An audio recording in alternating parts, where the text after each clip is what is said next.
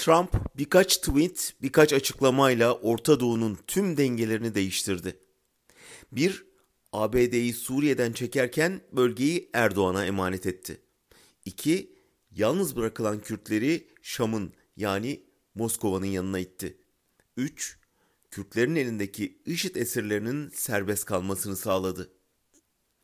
Bu üç gelişmenin uzun vadede vahim sonuçları olacaktır. Bir, Türkiye bir haftada diplomatik olarak tamamen yalnızlaştı, ekonomik olarak daha da yoksullaştı, siyasi olarak hepten otoriterleşti. 2. Kürtler İstanbul seçiminde yakalanan son yakınlaşma umudunu da gömdü. Bunun dış politikada olduğu kadar Türkiye'nin iç barışında da ciddi hasarları olacaktır. 3.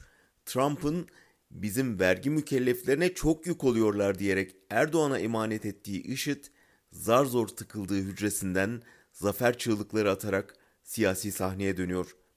Bunun etkisi en çok Avrupa'da görülecektir. Türkiye'nin demokrat kamuoyu hem yaratılan milliyetçilik ikliminin hem de savaşa hayır diyenlere uygulanan ağır baskının etkisinde operasyona tepki gösteremiyor niye Amerikan vergi mükelleflerinin yükünü hafifletmek için bölgenin çocukları ölüyor sorusunu sormak yasak. Haber izleyenler askerin savaş bölgesinde ne yaptığını, ne kadar askeri ve sivil kayıp verildiğini öğrenemiyor. Katar, Pakistan ve Azerbaycan dışında Kıbrıs dahil tüm dünyanın harekatı kınaması soru işaretleri değil, öfke dalgaları yaratıyor. Zam haberleri ve kur artışı savaş tamtamları arasına saklanıyor. Geçen haftanın kazananları Trump, Erdoğan ve IŞİD oldu.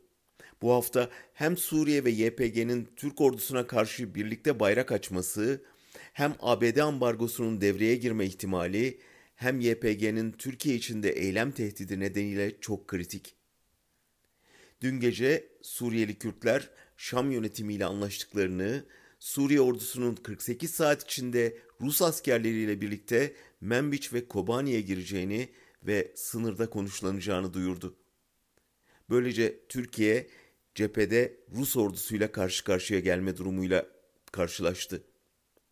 Savunma için geçen yaz Rusya'dan S-400'ler alan Türk Silahlı Kuvvetleri'nin bütün ezberini bozan bir durum bu. Korkarım savaşın yarattığı insani, askeri, siyasi, iktisadi, diplomatik, sosyal, ekolojik yıkımı bu hafta ve önümüzdeki haftalarda daha net göreceğiz. Acil ve karıcı bir barış ümidiyle.